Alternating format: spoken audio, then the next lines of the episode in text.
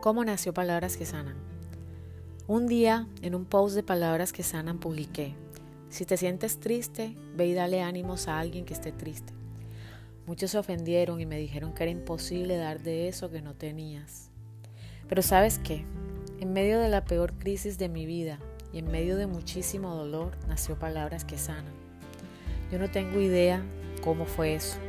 Yo sabía muy poco de cómo tener seguidores en redes sociales yo no sabía que a alguien le podía interesar lo que yo tenía para decir, pero en realidad solo empecé a escribir sin expectativas.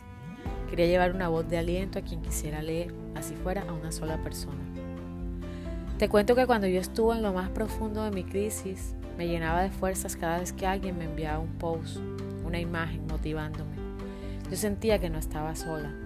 Para mí fueron un ancla. Esto parece algo muy light, pero a mí me sirvió. Todos, nos preguntamos alguna vez qué nos apasiona, qué es eso que haríamos si no nos pagaran, qué es eso que nos sale sin tanta complicación. Yo no soy la excepción. Yo siempre me hacía la misma pregunta y me estresaba. Siempre me preguntaba, Swat, ¿qué es lo que te apasiona? Bueno, Swat, a ti te gusta vender, pero tú sabes que hay algo más. Y me preguntaba, ¿qué te gusta, Swat? ¿Qué harías así no te pagaran? Y yo pensaba y pensaba y no llegaba a la idea. ¿Sabes por qué? Porque le ponía muchas expectativas a obtener la respuesta.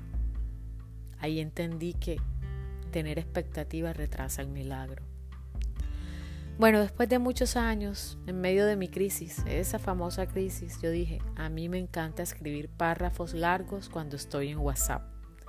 me dio risa. Yo dije, qué pasión tan rara y tan poco interesante. ¿A quién le va a llamar la atención esto, por Dios? Pero también pensé, vivo obsesionada con leer libros de espiritualidad. Y todo lo que leo es acerca de eso. Luego me llegó la inspiración, que algo me dijo, a ti lo que te apasiona es escribir de los temas que te gustan. Y sí, descubrí sin darme cuenta y solo observándome que no solo me gusta escribir, también me gusta investigar, aprender, hablar y comunicar todo lo relacionado con temas de espiritualidad. La unión de todas esas cosas, sin tanto pensarlas y sin tanto planearlas, dio como resultado palabras que sanan. Y vaya que ha sido gratificante para mí esta cuenta. He conocido gente maravillosa, he hablado con personas con el ánimo por el piso, con otras que a mí me han dado ánimos. Ha sido una de las experiencias más gratificantes de toda mi vida He podido entrevistar a quienes han sido mis maestros y lo único que tuve que hacer fue observarme. La respuesta siempre está ahí. Tú solo tienes que observarte. Obsérvate como si fuera a otro a quien observaras, sin juicios, sin expectativas y entendiendo que lo que vas a descubrir lo harás en el momento correcto y en el momento perfecto. No te estreses. La vida es sabia. No te digo que dejes de accionar, Solo te digo que sueltes y que confíes en el universo y que te observes. Obsérvate.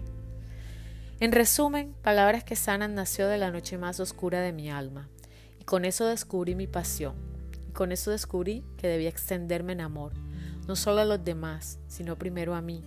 Quien primero necesitaba de esa luz era yo. Yo escribía para mí y como todos somos uno, esa luz llegó hasta ti y ahora me estás escuchando y yo te estoy diciendo que no te frustres, que la vida está observándote y está todo el tiempo ayudándote a que despiertes a tu mayor verdad. Eres el Hijo perfecto de Dios.